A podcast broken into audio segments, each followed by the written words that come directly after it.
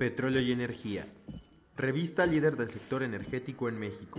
Presenta Piani Podcast.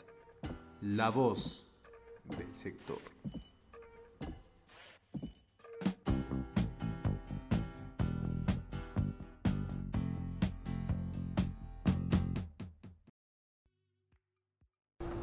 ¿Qué tal? Bienvenidos a Piani Podcast, su espacio radiofónico de energía.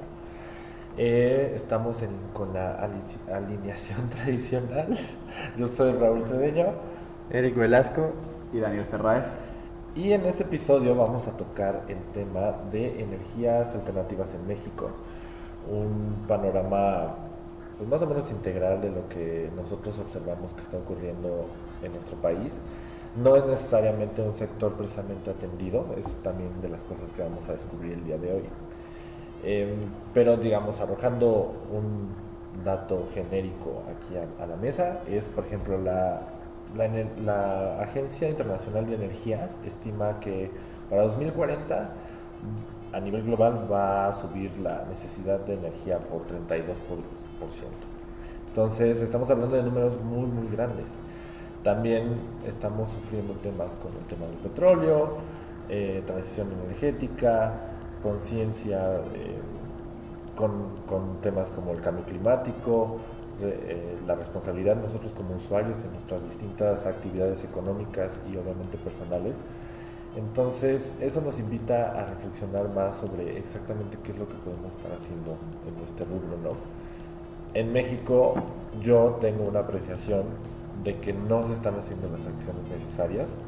Digo, hay, por ejemplo, en la ciudad esquemas donde han puesto que las famosas ecobicis, patines, del, eh, este, bueno, scooters para que puedas moverte, em, ampliaciones y renovaciones en el sistema de transporte colectivo, pero aún así no hay un panorama integral de exactamente qué es lo que se tiene que hacer en materia de, de el aprovechamiento de la energía. Eso que dices de panorama integral suena mucho como, como la definición de sustentabilidad, que es parte fundamental pues, de este tema, porque es, o sea, la sustentabilidad a mí me parece que es mucho como el motor que, que incita a este tipo de transiciones a energías sustentables, renovables, que esa es otra cosa que quiero comentar.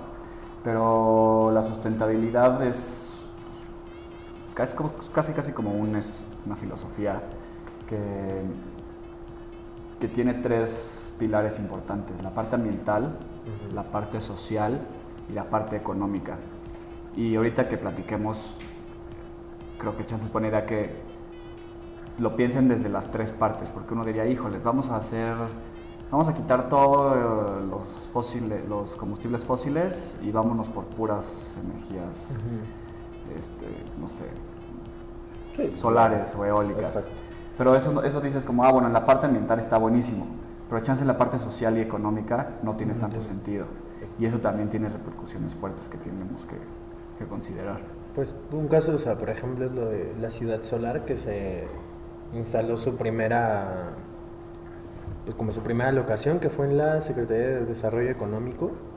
Exacto. Pero, re- pero realmente, o sea, aunque se haya instalado y ya sea la primera edificio gubernamental en, pues, que ya está activo, no existe una clara visión sobre lo que se quiere hacer en la Ciudad de México, y menos en el país, en cuanto a esta energía solar dentro, dentro de- del Valle de México. Pues es que finalmente volvemos a, a la, a la consideración de estos tres pilares. O sea, mientras no tengas un plan estructurado donde puedas actuar en esos tres niveles, pues el proyecto se te cae. Sí. No es ser limpio por ser limpio. También lo estamos viendo próximamente con esto de las bolsas de plástico, ya empiezas a ver como repercusiones. ¿A qué me refiero? Un caso personal. Esas bolsas yo las reutilizaba para obviamente hacer otras actividades con esa bolsa. No es que fuera simplemente tirarla por tirarla. Y ahora te vas a enfrentar al tema de que tienes que de todas maneras comprar bolsas para continuar con otras actividades. Sí, es- Realmente aquí yo creo que lo de las bolsas de plástico fue un cambio más social que, que otro tema, creo yo. No sé cómo. A mí me parece que también que fue un tema social. Como darse cuenta de que no tienes que depender. O sea, aquí el problema esos eran que eran plásticos de us- uso único. Ajá. Y la vida de una bolsa de plástico era aproximadamente como de 7 minutos. del mostrador a tu coche y de tu coche a tu cocina y la tiras a la basura. Entonces, digo, sí tiene cosas buenas, cosas malas y así.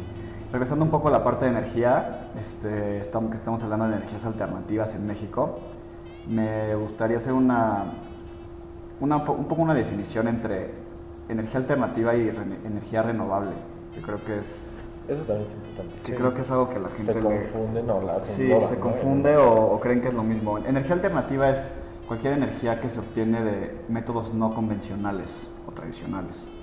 Es decir, los métodos tradicionales se consideran pues, la quema de combustibles fósiles para hacer mover, o sea, el proceso de ingeniería es, tú quemas un combustible, puede ser combustóleo, carbón, gas, lo que sea, con el que calientas agua, con el que produces vapor. Ese vapor se utiliza para girar turbinas, las cuales generan electricidad, como cualquier generador de electricidad, y ya eso, eso, eso es lo que se consume de energía. Energías alternativas entonces es cualquier, cualquier método de obtención de energía que no se utilice de forma tradicional. Aquí el ejemplo muy claro es la energía nuclear es una energía alternativa, pero no es una energía renovable. Una energía renovable es aquella que se obtiene de fuentes ilimitadas y su explotación no disminuye su disponibilidad. Por ejemplo, la energía solar.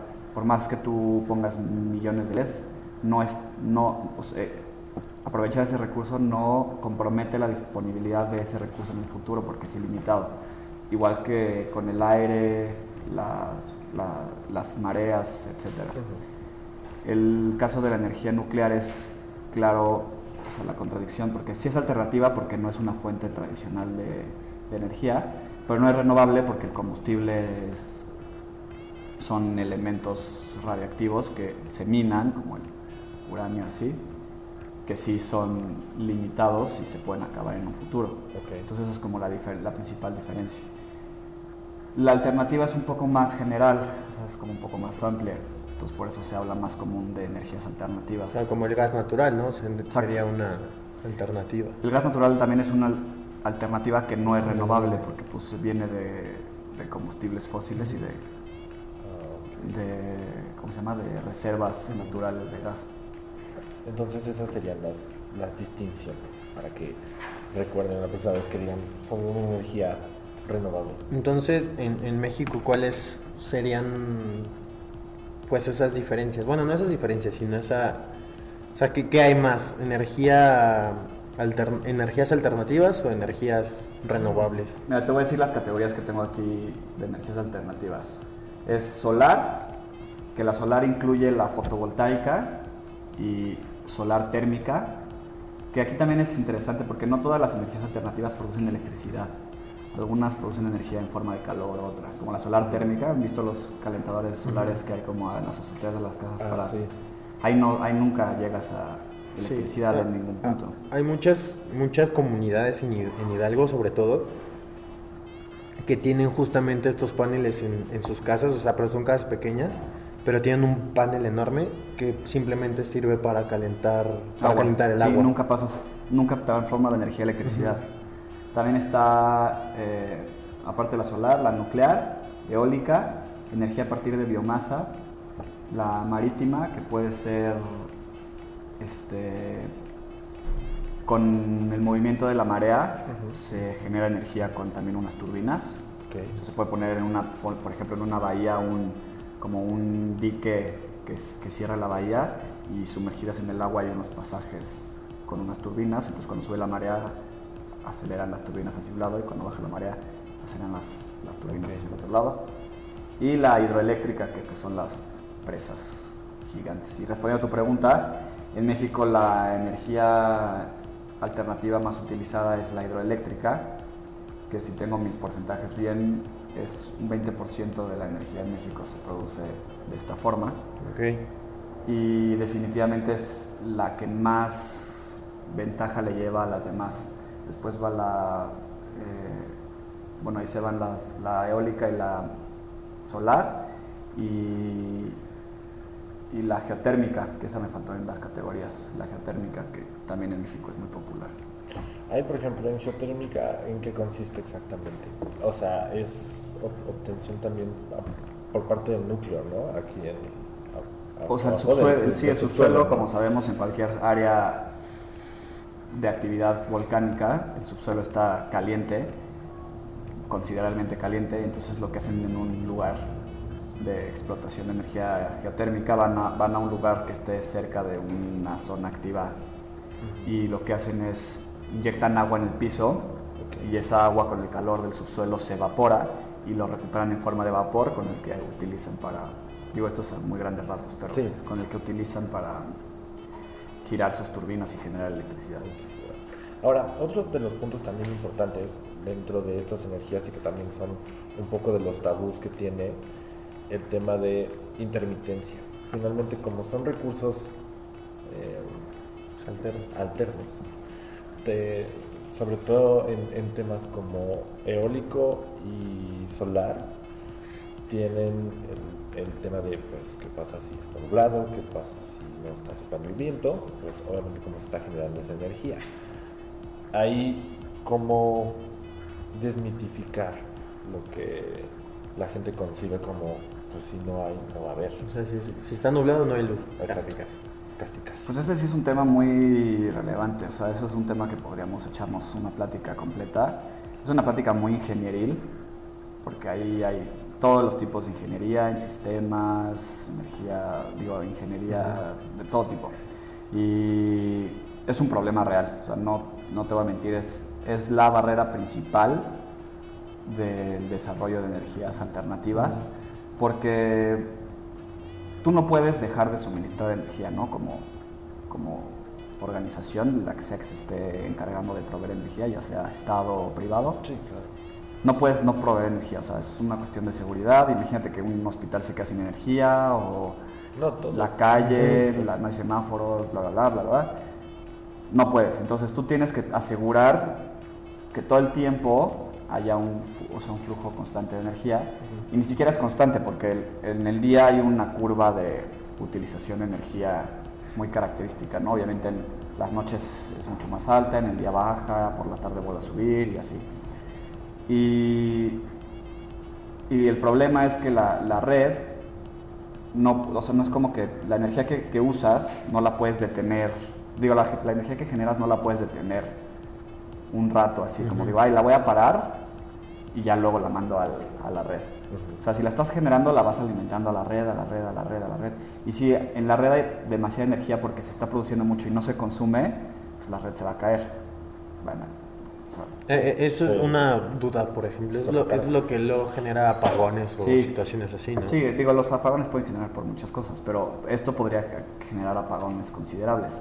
O, al revés, si la red de repente está súper demandada de energía y tú no tienes energía, no estás produciendo energía, esa demanda de energía va a hacer que se caiga la red.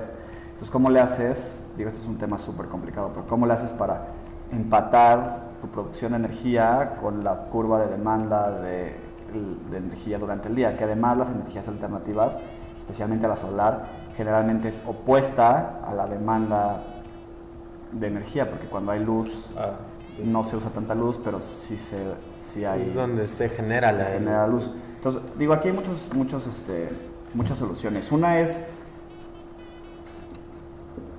intentar suavizar la curva de demanda y esto aquí entran los, o sea, los, los, principales personajes de, de, esta estrategia son las, la, la industria, porque la industria consume energía casi todo el tiempo. O sea, en una planta de textil usas energía durante todo el día, aunque haya luz.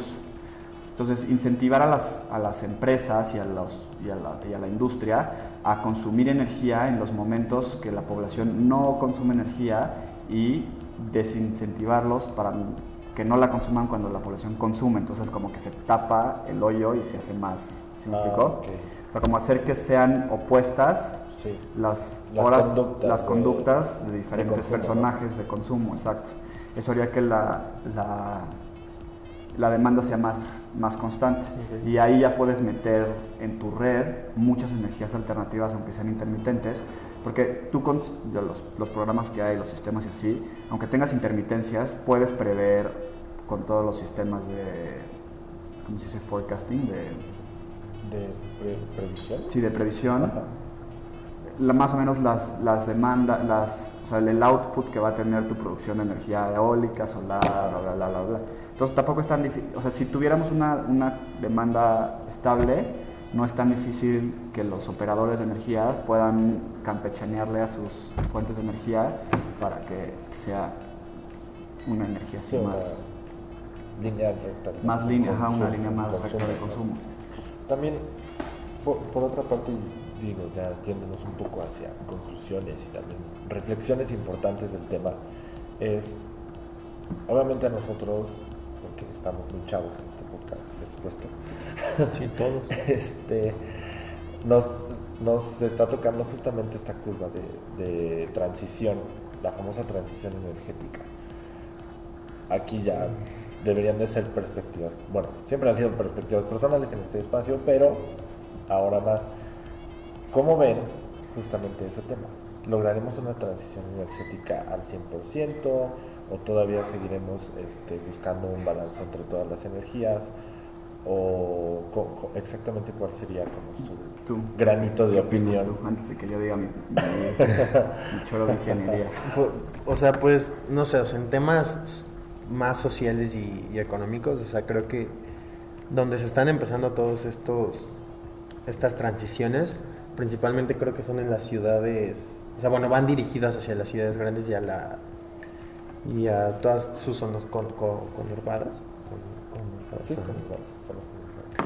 Y, o sea, por ejemplo, yo, yo leí algo que durante el 2019 ya habían ingresado aproximadamente unas 1.500 empresas que, que traían todo este rollo de las en- energías alternativas y renovables. O sea, traían ambas, pero que simplemente se, se- para llegar a una meta de, como dices, del 100% para que se pudiera lograr, tendrían que ser de 3.500 a 4.000, pero que están en aproximadamente un 17% de, de la... Como de los- avance. De, de avance, exacto. Entonces, yo creo que es, o sea, está, está bien esta transición energética, porque al final, pues, todo es un ciclo inestable. Entonces, todo debe de ir cambiando para bien. Mira, aquí tengo unos datos. Eh, digo, estos datos son. Hay muchos, hay muchas, muchas diferentes vistas allá afuera porque depende de qué consideras. Exacto. Pero más o menos entre el 20 y el 30% de la energía en México proviene de fuentes limpias. Ajá. Estamos como en un 25%. Pero de ese, solo el 10, o sea, de ese 25-30, solo el 10%, o sea, solo 10 de ese 30, son energías renovables. Ah, el resto son energías alternativas, por ejemplo, gas natural, nuclear, bla, bla, bla. Y en México solo usamos el 7% del potencial renovable que tenemos, o sea, de todos los recursos renovables que tenemos, solo estamos cosechando, por así decir, el 7%. Y digo, yo no, yo no estoy tan metido en la política, pero de- con la reforma energética original del presidente pasado, teníamos como propuesta llegar a- o sea, ese 7% subirlo a 35% para mediados de esta década. No sé eso ya cómo haya cambiado. Y yo creo que yo creo que yo creo que todos los recursos que tenemos tienen un espacio útil en nuestra utilización de energía. Tanto el petróleo como energías renovables, energías alternativas, todos, todos tienen un nicho donde son la mejor opción utilizar esa energía por cosas de costos, cosas sociales, ambientales, etcétera. Por más que suene contradictorio que a veces usar petróleo es mejor, pero sí chance a veces usar gasolina tradicional es mejor. Pero yo creo que yo creo que el, el secreto va a estar en llegar a un, un buen mix de todas las energías que tenemos y más que nada es- la- o sea, este, este mix tiene que ser un negocio para, para quien provee esas energías, porque si no es un negocio no va, Sí, para que pueda funcionar para, pa- ajá, no va a funcionar nunca. Sí, finalmente aquí, pues más allá de la conciencia, también debemos de entender que son actividades productivas, la economía tiene que continuar y pues aunque, o sea, aunque venga la parte de responsabilidad, pues finalmente como empresario y como persona productiva tú tienes que generar este recurso y ese recurso pues actualmente es dinero. Entonces yo igual, o sea, lo que veo es un, un balance general, en algún momento, pues digamos, curvas de establecimiento tanto para energías alternativas renovables y las tradicionales, pero que, que convivan en el ecosistema, como Sí. mencionabas. O sea, tiene que ser un, un mix en el que se entienda este, justo lo que mencionabas, o sea, por qué es bueno en ciertas situaciones usarlo y en qué momento puede ser no. Utilizar O sea, otro- Por ejemplo, pensando principalmente en transporte, pero, o bueno, incluso en, en casas, pero pone tú en un lugar remoto donde no haya gran tiempo de luz solar, pues también ahí es como, como lo vas a implementar si no hay. No, un ejemplo claro es en los coches. Los coches, utilizar electricidad, coches eléctricos tiene una gran desventaja que es que la electricidad que tú generas en una locación lejana, punto en la planta de gas, ahí lejos, porque no están cerca de, las, de donde vas a manejar tu coche, Sí, cuando transportas esa energía de ese punto a tu coche, se pierde un 30-40%. ok. Y esa energía que se generó quemando un combustible fósil, que se perdió disipada como calor a la atmósfera, Ajá. en la nada. ¿Qué es mejor? Perder esa cantidad porque, tú- o sea, para llenar tu coche entonces tienes que quemar mucho más que si quemas esa gasolina en tu coche. En tu coche. Entonces es mejor, digo, aquí hay muchos, muchos temas y obviamente hay eficiencias de gasolina y bla, bla, Sí. bla. Pero en mi, a mi vista los coches eléctricos son, es meterle un paso extra a una cadena que no es tan eficiente. Los coches híbridos se me hacen mejor opción porque se genera la electricidad in situ en el coche con el movimiento de los frenos, Ah, recuperan los frenos, con el eje, bla, bla, bla. Mucho mejor, a mi parecer. Ya nada más, si quieren les puedo dar un ejemplo de algo que leí Ujú. para que digan qué opinan. Como en los 60, 70 en Estados Unidos, cuando empezó el auge de la energía eólica, Ok. Este, muchos, o sea, los empresarios que estaban llevando la energía eólica, este, empezaron a, o sea, cuando pusieron sus granjas de, energía eólica al principio, apostaron porque la gente iba a pagar más por energía limpia que por energía tradicional. Y cuando salieron al público a ofrecer esta energía proveniente de, de energía eólica, costaba más, unos, unos cuantos centavos más, que al final de cuentas es relevante para la gente, ¿no? Sí, por supuesto. Y mucha gente sí se, se aventó por, el- por temas de conciencia ambiental y por temas de, de, pues de tener su conciencia limpia, literal. Y, Es algo que se busca y por varios años esas personas pagaron más por su energía que los que compraban energía normal de, o sea, producida por gas o carbón. Pero después de un tiempo lo que pasó fue que como la energía eólica no fluctúa dependiendo de, del precio del recurso, porque el recurso es aire y el aire no, tiene, no, No no se cobra, nada. es gratis, el precio que les, que les pusieron a esas personas fue- es se mantiene constante. Y el precio de la energía que compraba la gente de petróleo, de carbón o de gas fluctúa dependiendo del precio del barril de petróleo y otras, muchas otras cosas. Y con conflictos en el Medio Oriente y bla, bla, bla, ese precio empezó a subir, subir, subir, subir, subir. Eventualmente, después de unos como cinco años, el- la persona que había apostado al principio por comprar su energía de fuentes eólicas pagaba mucho menos que las personas que se habían quedado con las Tradicional. con las tradicionales.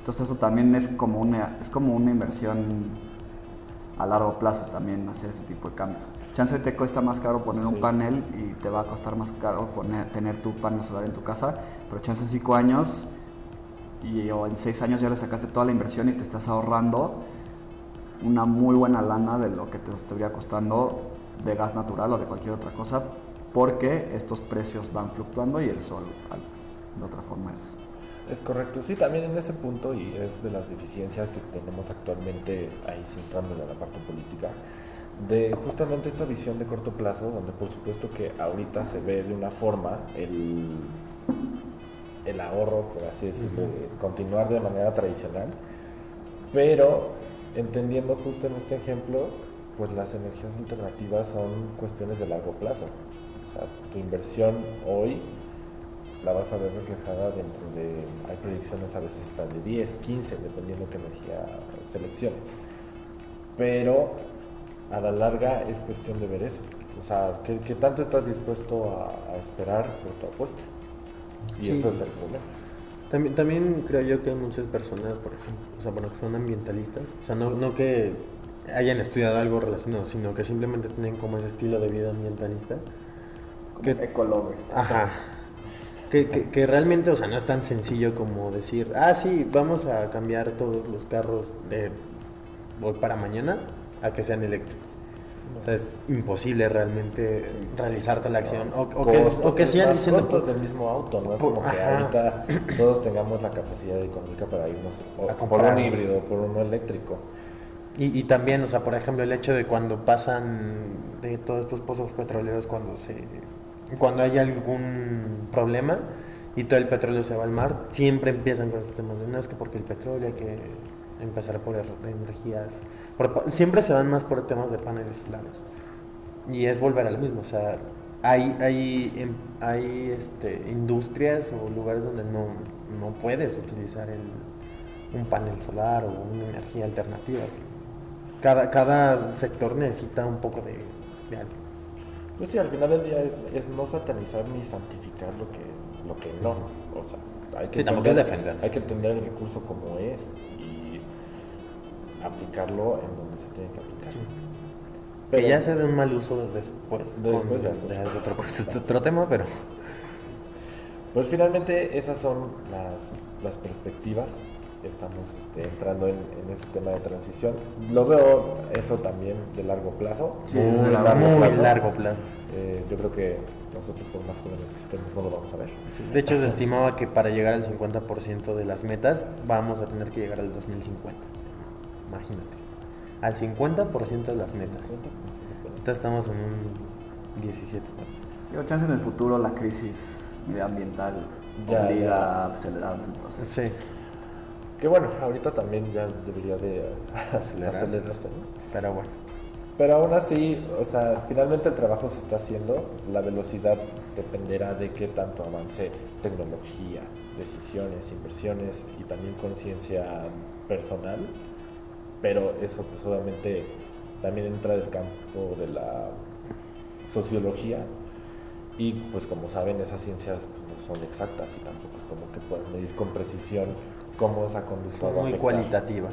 Es correcto. Entonces, finalmente lo que queda es, por supuesto, como siempre, ustedes determinan que es lo mejor, sus decisiones este, las toman con base en lo que ustedes valoran y los esperamos entonces en nuestro próximo episodio y también en la temporada de marzo con nuestros episodios de Piani Podcast. Muchas gracias por sintonizarnos.